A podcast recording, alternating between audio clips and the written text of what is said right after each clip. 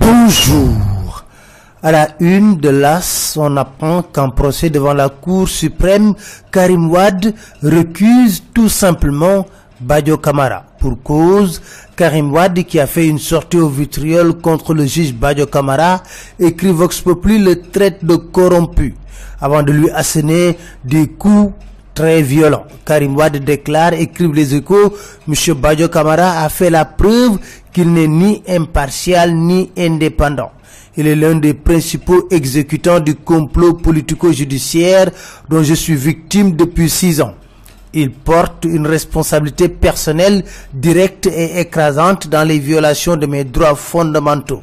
La Cour suprême est devenue une annexe du palais présidentiel, renchérit Karim Wad. Son père, lui, Abdoulaye Wad, est également très remonté contre l'international libéral. À la une des échos, on apprend qu'il a étalé ses frustrations à l'international libéral. Pour Wad, l'international libéral a modifié ses règles pour pouvoir recruter leur adversaire qui est un antidémocrate patenté. Sous les coups répétés du féroce Macky Sall, l'international n'a pas une seule fois levé le petit doigt.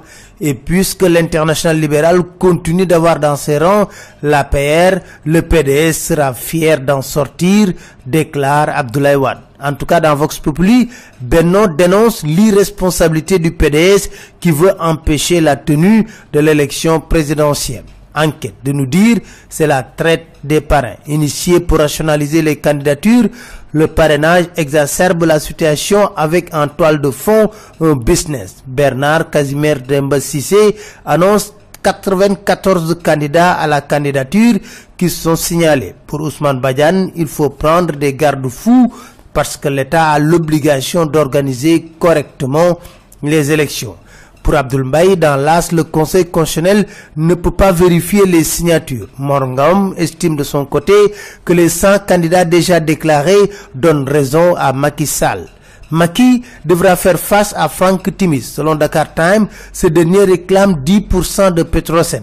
Le dossier porte sur le permis d'exploration de Rufisque Offshore que l'État du Sénégal avait octroyé à la société de Frank Timis, African Petroleum, avant de se rétracter pour le céder à Total. Autre scandale, la réfection du building administratif. L'AS nous dit de 17 milliards, on en est maintenant à 40 milliards de francs CFA.